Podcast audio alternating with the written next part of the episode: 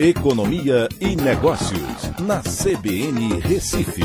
Oferecimento Cicred Recife e Seguros Unimed. Soluções em seguros e previdência complementar. Olá, amigos, tudo bem? No podcast de hoje eu vou falar sobre. Vale a pena fazer reserva das ações da privatização da Eletrobras com recursos do FGTS? Pois é, os trabalhadores de qualquer setor que tenham recursos no Fundo Garantia por Tempo de Serviço, FGTS, poderão utilizar até 50% desse saldo para comprar ações da Eletrobras até quarta-feira. Essa reserva pode ser feita até quarta-feira. A partir de hoje, ou seja, sexta-feira e até quarta-feira, dia 8, quem tem saldo do FGTS em contas ativas e também ou também inativas poderá fazer a reserva para aplicar até 50% desse saldo disponível em fundos mútuos de privatização, os FMPs da empresa, com 200 reais de aplicação mínima por CPF. O uso do FGTS em privatizações ou reduções da participação do governo em estatais já ocorreu anteriormente em três ocasiões: a Petrobras em 2000, Vale do Rio Doce quando era assim chamada, em 2002, e Petrobras novamente em 2010.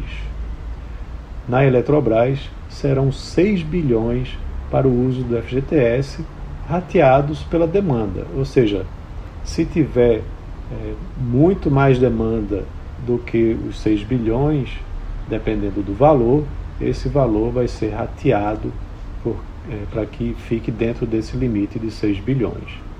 O trabalhador poderá autorizar pelo aplicativo do FGTS a instituição que administra o FMP para fazer a consulta do saldo e solicitar reserva e débito do saldo da sua conta do FGTS.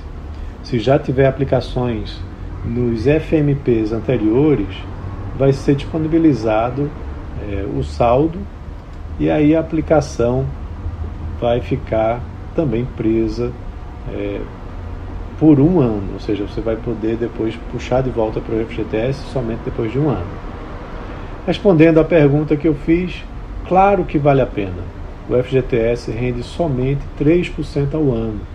Mesmo quando são distribuídos os lucros do fundo, a rentabilidade é, sobe muito pouco. Para se ter uma ideia, em 2020, com a distribuição do lucro, o rendimento foi de 4,52%. Em 2019, foi de 4,9%. Em 2018, chegou a 6,18%. E comparando com os processos anteriores da Petrobras e da Vale, e olhando o período de 2002 a 2022, certamente vale a pena optar pela reserva.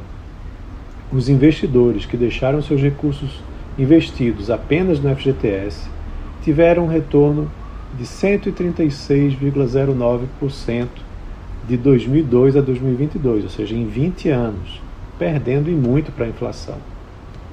Para o investidor que colocou recursos em FMP simulado, né, da Vale do Rio Doce, por exemplo, é, teve um retorno de 2.235,13%.